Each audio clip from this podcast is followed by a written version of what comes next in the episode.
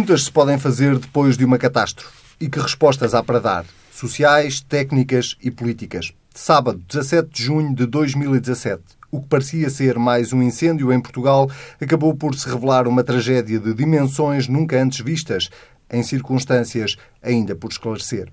O que se sabe até agora que 64 pessoas morreram, que mais de uma centena ficaram feridas, que várias famílias perderam familiares e amigos, perderam as casas, perderam o sustento, que o fogo deixou um rastro de destruição, como deixa sempre.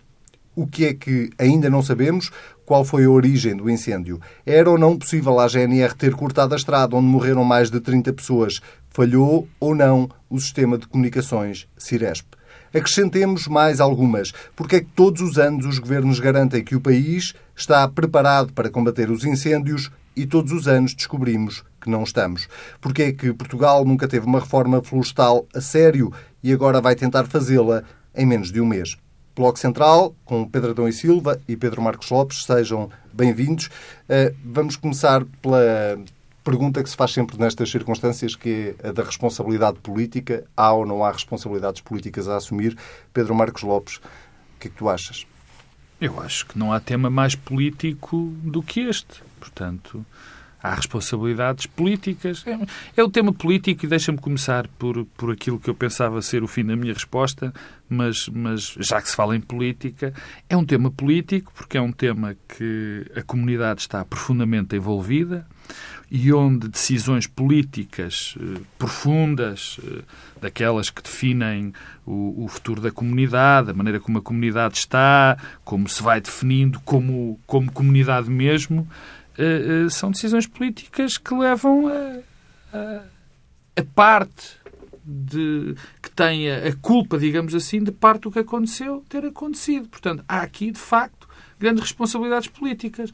Responsabilidades políticas que já vêm de gerações. Quer dizer, o, o, o que se passa com a situação, eh, com a questão dos incêndios, com todas as, as, as, os diagnósticos já foram feitos, as soluções que obviamente eu, ninguém esperará que eu, que eu diga, ou, enfim, pessoas como eu digam quais são os problemas dos fogos, o que é que está em questão diretamente nos fogos, o que é que se deve fazer para que, para que eles não aconteçam. O que eu, a minha convicção profunda é que o que aconteceu esta semana não podia ter acontecido e o que eu sei também é que não é possível o nosso uh, país, todos os verões, perder mas, perder uh, mancha florestal, perder, perder, onde curiosamente os outros países em condições meteorológicas e, uh, parecidas com as nossas e com, enfim, até relativamente próximas de nós, vão vendo a sua mancha florestal crescer. Portanto, isso eu sei, eu sei que é impossível que isto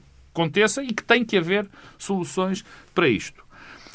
O grande enquadramento político é aquele que eu já o disse, quer dizer, nós tivemos, além das situações, enfim, que todos conhecemos e que já foram diagnosticadas, da questão do minifúndio, da questão da monocultura, da questão fiscal ligada a, a, aos minifúndios, a questão dos serviços florestais que enfim, que não tem meios, em tudo isso já, nós já conhecemos. Agora, o problema político mais profundo e anterior tem a ver com a desertificação do nosso interior, com o absoluto abandono eh, eh, em termos políticos de, de desse interior, de, de, das zonas rurais, de nós, como comunidade, mais uma vez, não olharmos para elas, de uma perda de consciência e de poder político desse, desse interior junto das, de, do, dos decisores, de todo este enquadramento que depois faz com que nós tenhamos uh, zonas uh, abandonadas no país. Por exemplo, uh, e já voltaremos com certeza, Pedrógão, em 1960 tinha 60 pessoas por, por quilómetro quadrado. Hoje tem 30 pessoas por quilómetro quadrado. E eu juraria que a média de idades das 60 pessoas que nessa altura lá estavam eram muito mais baixas do que as 30 pessoas que ainda lá estão. Perdão, se quiseres, e eu acho que, que era o que estava em sítio na tua pergunta, eh, eh, que eu diga se se deve eh, demitir a ministra ou, ou, o secretário de Estado por aquilo que aconteceu. Quer dizer, quem quiser arranjar um bote expiatório e quem quiser não resolver ou contribuir para a não resolução de um problema e que saiba exatamente aquilo que se passou nesta situação concreta, eu acho que deve querer a sua demissão e mais demissão de não sei quantas pessoas. Isso vai resolver? Eu acho que não. Acho que o problema é muito mais profundo. Agora, a culpa solteira, já ouvi muitas vezes, a culpa não pode morrer solteira. Não, a culpa muitas vezes morre solteira. Quer já dizer... se recuperou até a tragédia dentro dos rios e o que não, aconteceu pô, com Jorge Coelho. A questão da culpa não é, quer dizer, um nós paralelo. não podemos, quer dizer, se a vontade é dizer foi o Anselmo Crespo e, pronto, e arrumamos a situação, ou, quer dizer, se achar que uma ministra que está durante dois anos como ministra é responsável por 100 anos ou 50 anos de problemas e de não resolução dos problemas, tudo bem. Se há que investigar esta situação concreta e houve culpas, enfim, de algum tipo de funcionamento uh, uh, nesta situação, enfim, acho que se deve apurar. Agora, procurar começar por achar, dizer, não, vamos demitir uma ministra, ou quem é que são os culpados diretos, por amor de Deus. Pedro Adão e Silva, uh, a verdade é que esta ministra, como todos os ministros da administração interna no passado, antes da época dos fogos, vêm sempre fazer grandes anúncios e garantir que o país está preparado para combater esse flagelo. E depois chegamos sempre à conclusão que nunca estamos verdadeiramente preparados. É bem da verdade, desculpa Pedro, é bem da verdade, a ministra não, mas o secretário de Estado, aqui há um ou dois meses, tinha dito que, que iriam existir problemas graves. O secretário de Estado disse isso no Algarve, sim, é verdade. no Algarve. Pois, eu sobre o lado do combate aos incêndios, não sei, não tenho muita informação, nem sei, não, não conheço. É a questão da responsabilidade mas, política. A responsabilidade política, agora, sem pensar. Eh, há uma primeira coisa que eu acho que me parece evidente. Nós devemos separar aquilo que são as causas estruturais que explicam esta propensão portuguesa para grandes incêndios e para a repetição de incêndios. Isso é uma discussão sobre as causas estruturais e aí a responsabilidade política, se calhar, está bastante diluída, o que não impede que nós, aliás, eh, façamos um esforço para perceber porque é que o problema não foi eh, resolvido, solucionado ou respondido eh, com a eficácia necessária. Outro lado é o escrutínio e a avaliação daquilo que aconteceu nesta tragédia do fim de semana passado. E esse, esse escrutínio eu acho que deve ser feito, tem de ser feito, e a responsabilização é mesmo uma coisa importante não é uma questão de encontrar botes expiatórios, é porque eh, nós precisamos também ter uma cultura de responsabilização. Eu não sei nada do que é aconteceu, não sou capaz de dizer se as coisas correram bem, mal, assim, assim. Há uma coisa que aconteceu, morreu muita gente. Eh, mas o morrer muita gente não quer dizer que haja responsabilidades e uma culpa.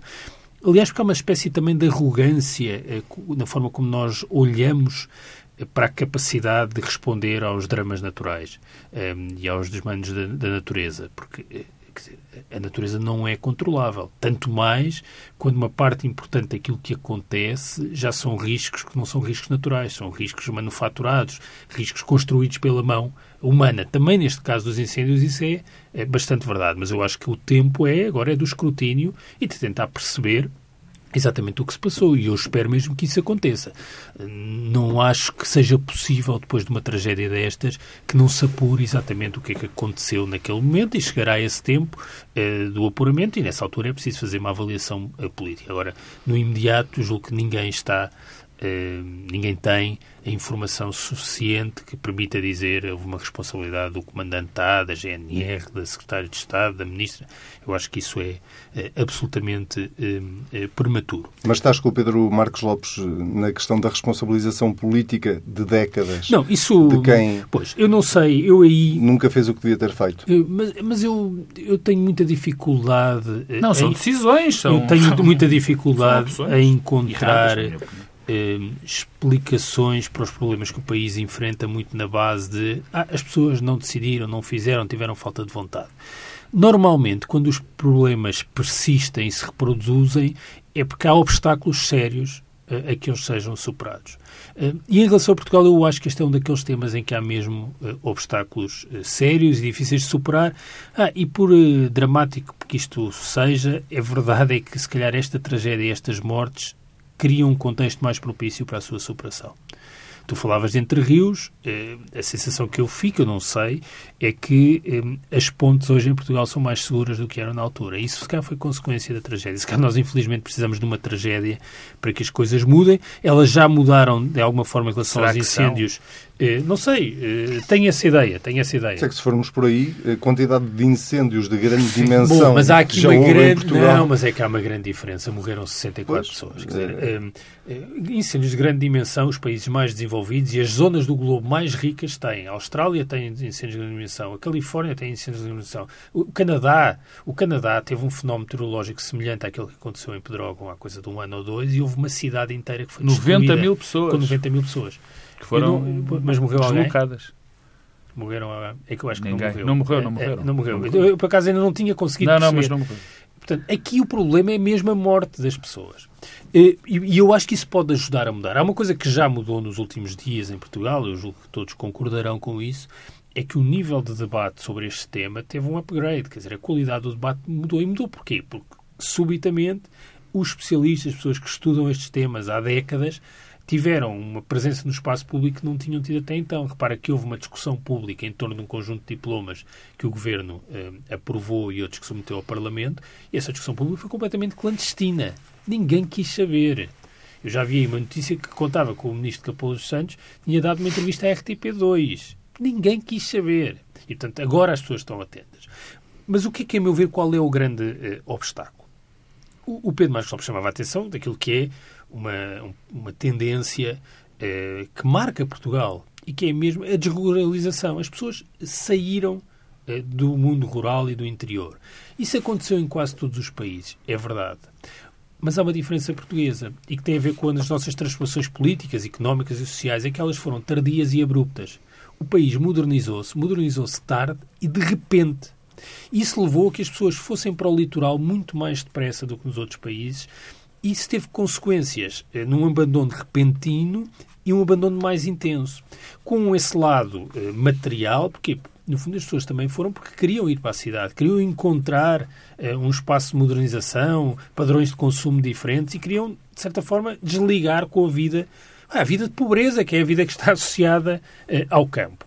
Hum, E por isso, de certa forma, a política, eh, na forma como não se preocupa com o interior, está alinhada com o sentimento maioritário dos portugueses. Ah, Quando sim, diz- como a comunidade. Ah, isso não dá dúvida. Qual é, qual é a grande diferença que Quando eu dizes acho? não se preocupa, não é por falta de discurso político nesse sentido. Não, mas, que é, não há sim. nenhum partido que não, fale e da coesão repara, territorial. Sim, certo, de- mas, mas isso tem, tem a ver com a solução. Porque há uma outra coisa que me parece que é uma marca eh, muito portuguesa. Há um sociólogo que estão capazes de já ter ouvido falar, chamado Augusto Santos Silva, não confundir com... Sim, o mesmo Augusto Santos Silva eh, tem uma tese de doutoramento, já não sei, com duas ou três décadas, se calhar, que se chama Tempos Cruzados, e que é sobre a cultura popular em Portugal. Eh, E o que ele mostra é que o nosso padrão de modernização, simplificando muito, faz com que existam tempos cruzados. Um tempo das práticas modernas que coexiste com uma espécie também de nostalgia de um passado. Eu acho que isso é muito interessante se nós transpusermos este argumento não para a cultura popular, mas sim para a ligação ao território. As pessoas vieram para a cidade, mas mantiveram uma espécie de nostalgia de um território que abandonaram. Mas que abandonaram, mas que mantêm uma ligação. E, portanto, o que faz com que o país não está ocupado, mas também não está totalmente abandonado, mas não é vivido. E é isso que se passa com a ligação à terra. E, e porquê que isto gera bloqueios? Porque nós precisávamos, o Pedro chamava a atenção para outra. Há duas coisas também marcantes em relação a, a Portugal. Uma é esta questão da- do abandono e outra é a estrutura da propriedade. Em 14 dos 18 distritos portugueses, em média, a propriedade tem meio hectare. Isto não tem racionalidade económica nenhuma. E, portanto, nós precisávamos de quê? De ter uma ocupação do território que fosse racional, economicamente mais racional. E isto choca com a ligação que, afetiva que as pessoas têm à terra. E precisava, para a solução disto, que é uma solução... ah, Eu sobre combate e sobre reparação a incêndios não sei nada, mas sobre eh, ocupação do território, o meu olhar de sociólogo diz-me que nós temos um problema. A nossa paisagem transformou-se muito e o abandono não to- torna difícil gerir eh, o país.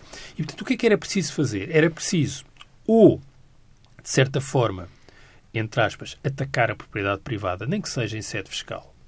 Era preciso que eh, as A pessoas que minha, têm a, terra... minha, a minha opinião é que é essa a única As forma. pessoas precisam de ser taxadas pela terra que têm, Claro. só que as pessoas são pobres e querem manter o- o- os pinheiros.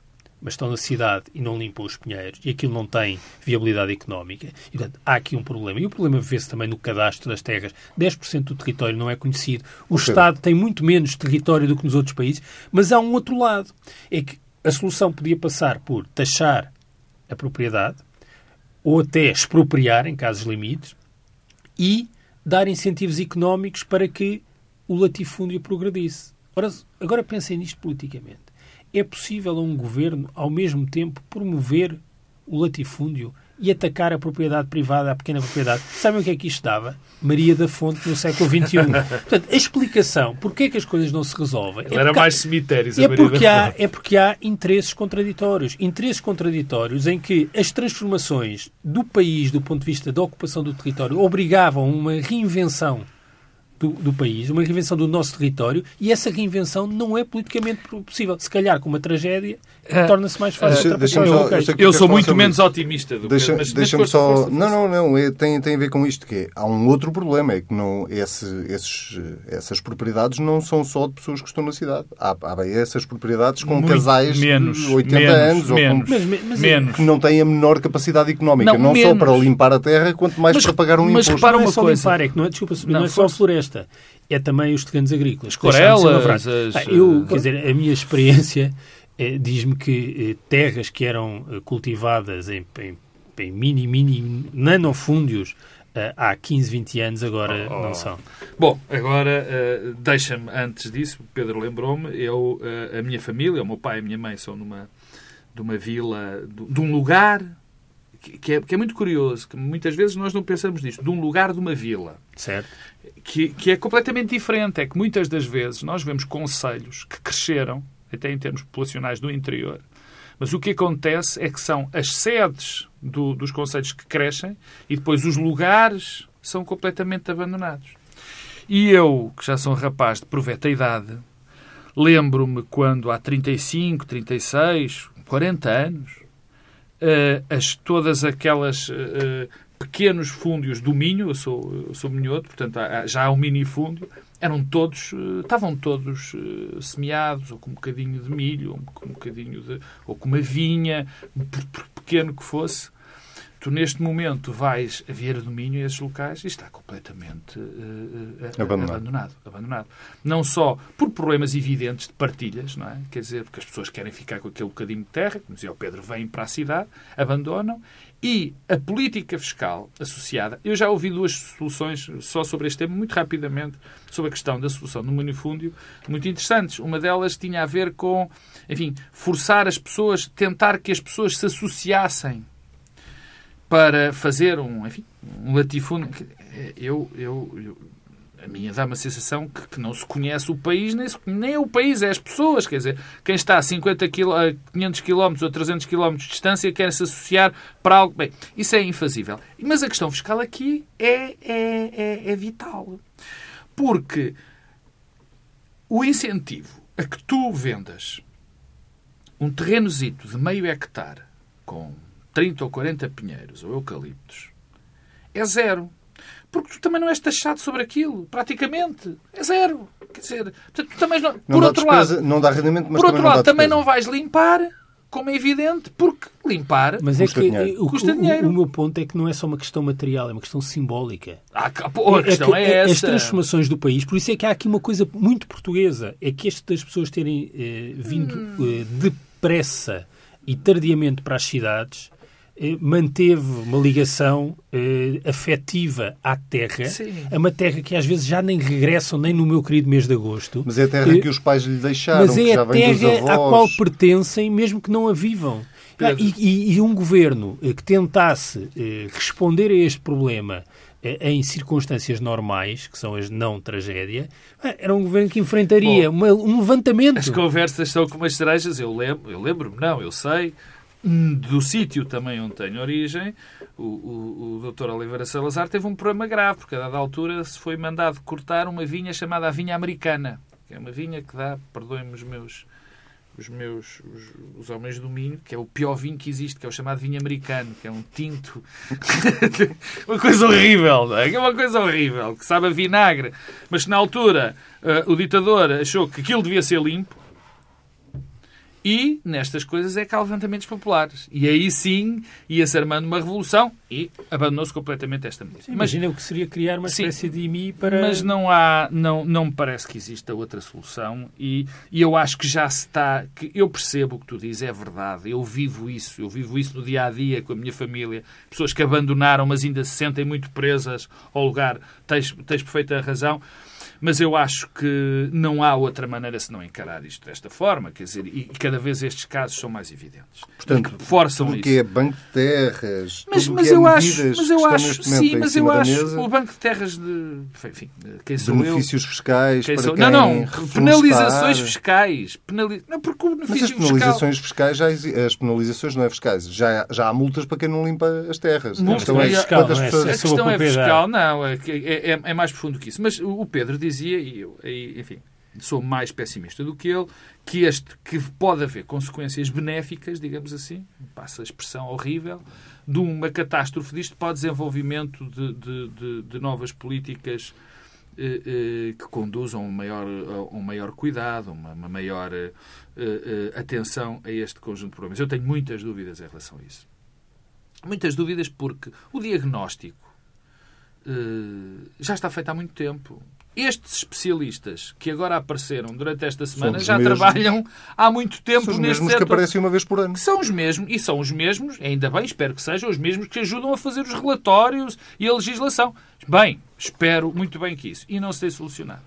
E quando eu dizia que há um problema político de gerações, logo na minha primeira intervenção, eh, eh, bem, é um problema da comunidade. De facto, é um problema da comunidade. A comunidade abandonou, abandonou o interior por motivos, enfim, eh, da, sua própria, do seu próprio interesse e pelas questões eh, de bem-estar e de futuro e de oportunidades. Mas é para isso que existe um poder político, ou seja, para tentar compensar os movimentos naturais da comunidade. Quer dizer, senão só é, éramos todos ultraliberais. As pessoas foram, o poder político tem é que sujeitar ao que as pessoas fizeram e acabou. O erro completo, o erro que tem gerações, gerações, não é de agora, é nunca termos olhado para o nosso território, e ele é pequeno, de uma forma integrada, e de perceber até aspectos de soberania ligados a isto, quase. Quer dizer, eu, eu lembro-me, há, há vários debates muito interessantes em relação a isso. Eu lembro-me que aqui há uns anos, eu não, não penso que era o professor Marcelo Rebelo de Sousa, mas não, não, não, não vou garantir, portanto, peço desculpa. Em que se dizia que era as câmaras municipais dos, das, das pequenas vilas, os, dos pequenos conselhos mais pequenos, é bem, tinham gente a mais. E provavelmente tem para o trabalho que há. Mas aquilo era uma maneira de se manter alguma ocupação no território.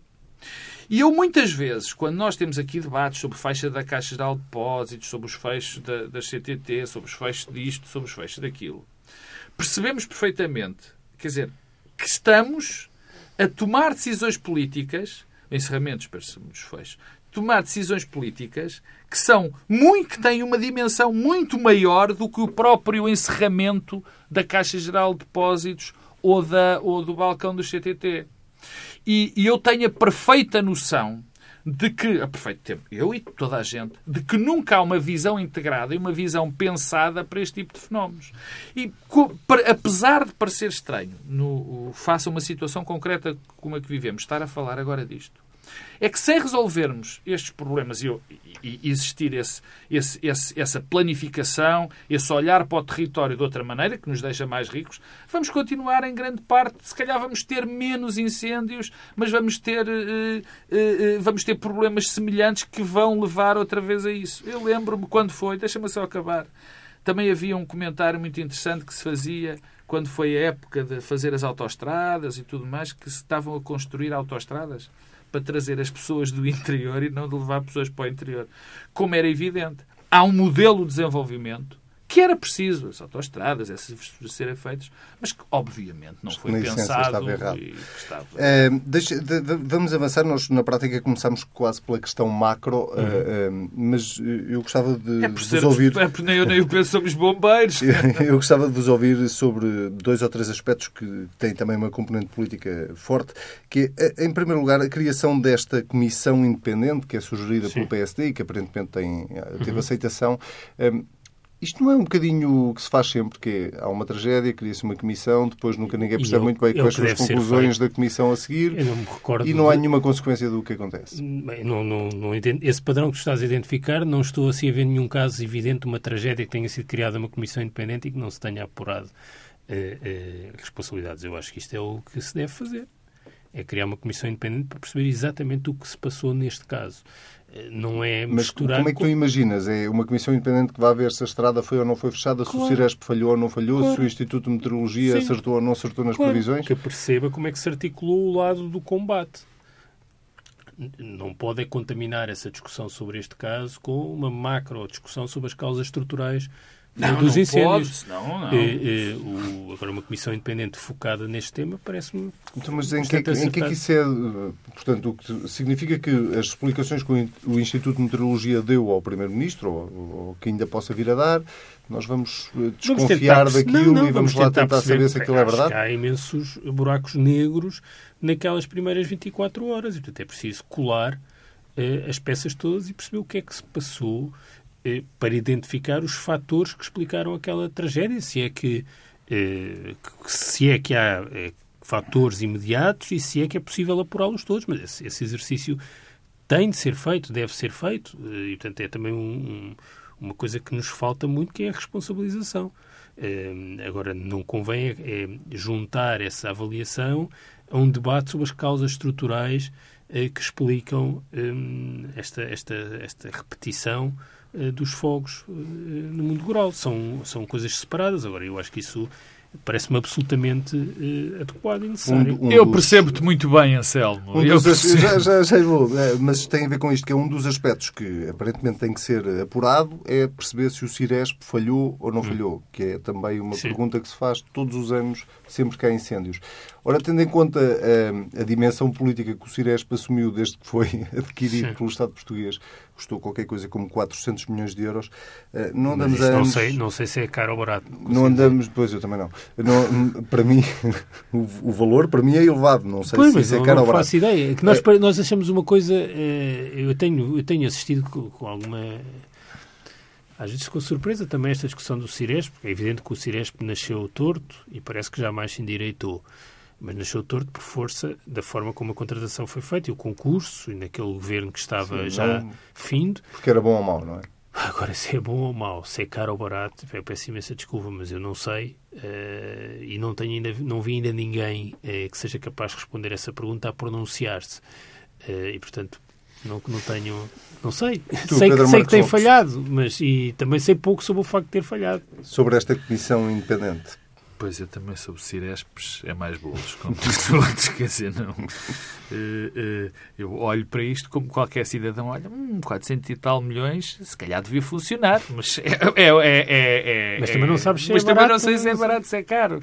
Cheira-me 450 milhões, mas se me dissessem 900, se calhar também me cheirava. Também cheirava. Ou 90 também me cheirava. Bom, quanto à comissão, eh, eu acho que tem que haver uma, um, enfim, que nós temos que, como, nós temos que saber o que é que mais ou menos aquilo que se passou e se houve responsabilidades que podem ser eh, imputadas eh, a pessoas e instituições por possível negligência ou más práticas. Eu não tenho dúvida disso. E que deve ser uma comissão independente. Provavelmente o Pedro diz que, enfim, nunca houve que nunca se bem entendeu o que disse, que se tem que fazer estas comissões e depois logo se saberão os resultados.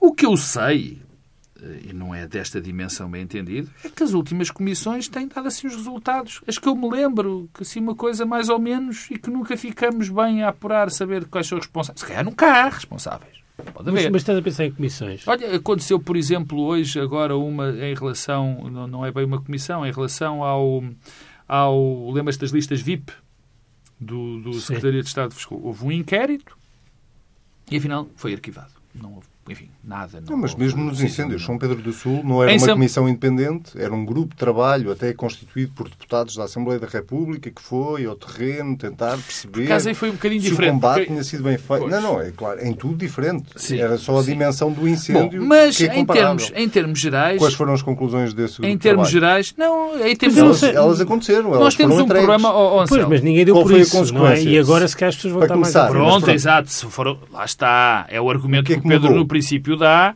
e que tem, enfim, que eu acho que não vai eh, que não vai chegar, infelizmente, mas morreu muita gente e provavelmente Evidente, há uma coisa pessoas... que nós sabemos, e não apenas de Portugal, quer dizer, quando há assim eh, eventos focalizadores, quer dizer, acontecimentos que envolvem um grande dramatismo, eh, normalmente isso tem um efeito promotor da mudança, não tem? Isso, isso não, eu dizer... tenho, tenho algumas dúvidas em relação a isto, porque tenho em relação às dúvidas a este caso, porque na, situação macro, porque uh, é algo que demora gerações a transformar. Gerações. E cada vez mais vivemos num, numa necessidade de imediatismo eh, muito grande. E onde se pedem, por causa destes fenómenos, eh, resoluções imediatas. Este fenómeno vai gerar dentro da comunidade uma vontade de aparecerem soluções imediatas até para nos descansar a nós próprios. Pronto, já se está a fazer alguma coisa. E a minha noção, e a minha noção é que situações destas enquadramentos destes não se fazem destes não se fazem desta maneira. São trabalhos de geração mesmo. De gerações para, para levar isto a cabo. É como outros problemas estruturais da nossa economia. De repente, em 4, 5, 6 anos, não, torna, não nos tornamos mais produtivos. Ou não geramos estoque de capital até nunca mais. Ou não que decidimos não, não, não promovemos mais igualdade e menos desigualdade. Não é assim que funciona. E neste Mas caso concreto este, também este o é. Não, este até acho que é pior, porque nós aqui estamos perante uma tendência muito forte que é a tendência de abandono do interior e que é uma tendência que sim, tem vindo a intensificar. Quando nós olhamos para aquilo que, tem, que são os números da, da substituição de, eh, eh, de espécies eh, nos últimos 10, 15 anos, é impressionante. O ritmo de abandono, o ritmo de substituição de, de, de, espécies, a forma como as terras, não apenas a floresta, mas as terras sim, sim, deixaram de ser lavradas e cuidadas isso é muito mais rápido e intenso e, portanto, não é apenas um, uma característica estrutural do país, é uma tendência muito E a transformação intensa, das culturas, e, impressionante. E que a resposta que nós damos, que é o que equipar mais os bombeiros, é inglória. Os bombeiros vão sempre perder a batalha. Claro. É, porque são duas tendências. Nós podemos é, reforçar a capacidade de resposta dos bombeiros. Aparentemente isso tem acontecido em Portugal. Os bombeiros portugueses estão hoje bem equipados, até nas comparações internacionais, compara bem mas é uma luta em glória, vão sempre perder. Sim, basta ir ao terreno onde estes incêndios eh, em Góis eh, há ali zonas do terreno que é impossível lá Sim. chegar, quer dizer, pode estar muito bem e, equipado. E, portanto, o que nós vamos estar, a, o que estamos a assistir é uma espécie de um processo mais lento de reforço de capacidade no combate que coexiste com uma perda sistemática naquilo que tem a ver com a prevenção. E, portanto, eu não vejo isto como apenas como a economia tem de, se, tem de se modernizar ou com outras dimensões do país, porque aqui as tendências são de sentido contrário e uma muito mais intensa e poderosa Nós que a outra. Nós estamos a chegar ao final. Deixem-me só ouvir-vos sobre, sobre eh, esta questão que, que, vocês os dois também já falaram, que é a questão geracional quase, ou de, dos anos que isto pode demorar a resolver. Uh, colado com, de repente, vamos aprovar um pacote legislativo de reforma florestal em 28 dias, hum. uh, muito pressionado pelo Presidente da República que quer isto despachado até, até às férias do, do, Parlamento. Eu não sei, lá está, eu não sei, aqui confesso a minha ignorância, se o pacote legislativo que está para ser aprovado é um pacote que já foi pensado, que é um, capó, um pacote que já vem de trás. Foi discutido que, no plenário e, e foi discutido e isso foi. Não sei, confesso, lá está. Estamos tão centrados com, as, com, as, com estas questões que esquecemos essas magnas questões que para nós não são assim magnas. Não sei. Pode ser coincidência. Pode ser coincidência de nós agora termos pronto para o pacote entrar logo a seguir esta tragédia. Pode ser. Eu diria que, eh, até por uma questão de cuidado, devia ser, obviamente, atrasado e devia ser repensado, nem que seja para fazer exatamente igual. Porque é aquilo que eu acabei de dizer há cinco minutos. Não é? Isto eh, pode surgir O que não é bom, se a comunidade assim o pensar, pode surgir como: ah, pronto, agora já temos uma coisa a funcionar, já podemos estar todos mais descansados. E esse efeito político é um efeito político que tem consequências nada positivas. Antes de ir ao Pedro Adão e Silva sobre a mesma questão, que imagino que uh, uh, pense algo semelhante, mas o, o, facto do PSD agendar um debate para a próxima semana, um debate protestativo sobre, sobre este assunto, é oportunismo político ou, é, ou faz sentido? Não, eu acho que faz sentido, muito francamente. Eu acho que se pode haver um debate, se este debate político servir para repensar aquilo que está atrás, aquilo que tem sido que, tá, que é esse pacote, que por coincidência, nota, é que pode haver aqui uma coincidência. Pode haver a coincidência disso já está pronto para esta altura e ser agora. E, portanto, eh, isso pode acontecer. Enfim. Pedro Adão. Bom, são duas coisas uh, diferentes. Não é? A primeira é a questão da, da pressão do Presidente da República. Para, uh, eh, isto é um pacote legislativo que já teve uma fase de discussão pública entre dezembro e janeiro, que o Governo já aprovou decretos-lei antes disso. O Governo fez dois Conselhos de Ministros especiais sobre este tema. Houve uma discussão desconcentrada no país que envolveu o Conselho Económico e Social. Aliás, recordo-me que, por exemplo, essa componente do Conselho Económico e Social, a TSF, até deu alguma atenção e, portanto, esta discussão não caiu aos trambolhões no Parlamento agora. Portanto, é uma coisa que já vem de trás e que, aliás, é uma discussão que toca nesta questão da, da, floresta e do território. agora, há uma coisa que nós não sabemos. Portanto, isto não nasceu ontem, já estava no Parlamento e tem um processo anterior que foi relativamente clandestino por falta de interesse do conjunto do, do país. Mas há uma coisa que nós não sabemos. Agora isto estava no Parlamento um, e estava a demorar mais tempo por falta de atenção e saliência política, ou seja, porque há outras prioridades, ou porque há bloqueios em torno das soluções. Aparentemente não houve votação, baixou toda a comissão e, portanto, há algum tipo de capacidade de entendimento e compromisso entre os partidos. Havia um prazo de 60 dias que acabou esta semana. É, pronto. E, portanto, pode ser só apenas falta de atenção e saliência política. Ou bloqueios. Em qualquer dos dois cenários, é evidente que estamos perante uma janela de oportunidade que torna possível, um, aumentar a saliência política, e a saliência política normalmente serve para assuntos que estão a marinar serem resolvidos, isso é assim em todos os casos, ou existiam bloqueios que impediam a resolução. Porquê? Porque há interesses contraditórios. Bem, e interesses não quer dizer que sejam interesses uh, ilegítimos. Não, interesses legítimos contraditórios. Um, ehm, e estes momentos, por vezes, servem para desbloquear. Portanto, eu não vejo como sendo uma coisa uh, má uh, esta, esta ideia. Quanto Sobre à questão debate. do debate político, eu acho isso tudo natural e salutar. O PS não achou a mesma coisa? Porque está no governo e, portanto, é, é, eu, eu acho bem que os partidos pressionem os governos é, no sentido de maior escrutínio da ação dos governos. Uma coisa, eu isso aí não tenho dúvida nenhuma se as oposições não pressionassem os governos para aumentar o escrutínio, os governos, Opa. por defeito, eh, eh, escrutinavam menos a sua própria ação. E, portanto, eu Já acho criticaram que... aqui tanta vez o PSD por não ter Não, mas eu, mas eu acho, acho, acho bem, como acho, aliás, bem uma outra coisa que tem sido muito criticada nos últimos dias, particularmente pela direita, eh, e que é o papel do Presidente da República. Eu julgo que o Presidente da República, naquelas primeiras 24 horas, fez muito bem não só em estar presente, porque acho que esse lado, nomeadamente em, em, em uma parte do país que é, é está, sente-se abandonada, a presença do Presidente da República traz proximidade e quebra a distância face ao poder político, como a pior coisa que podia haver era naqueles primeiros momentos começar a, a questionar se o sistema de informação tinha funcionado, se aquela corporação de bombeiros tinha estado a horas, se a GNR tinha dado Portanto, o Presidente fez, eh, prestou um serviço verdadeiramente patriótico quando, naquele momento, optou pelas declarações é, no sentido de dizer que as coisas tinham corrido é, bem. Isso não quer dizer que depois, num segundo momento, é, não seja necessário fazer um escrutínio e uma avaliação do que se passou. Eu quero fazer uma nota, subscrever inteiramente o que o Pedro disse em relação ao Presidente da República. Eu fiquei orgulhosíssimo do meu Presidente da República. Acho que bem, 99% e... do país ficou. Eu acho que sim, quer dizer, é... eu fiquei. Enfim, perturba-me sempre algum ataque. O ataque foi feito por algumas pessoas, enfim, verdadeiramente miserável ao Presidente da República e alguns vídeos que apareceram sobre as culpas disto. Quer dizer, fiquei um bocadinho, enfim, eh, até perturbado, tenho que admitir, e não é difícil eu ficar perturbado, mas fiquei muito contente eh, com o meu Presidente da República, particularmente por ele ter a percepção, eh, eu acho que ele é o que tem demonstrado, a percepção do que é importante para a população, para quem o votou nos momentos certos.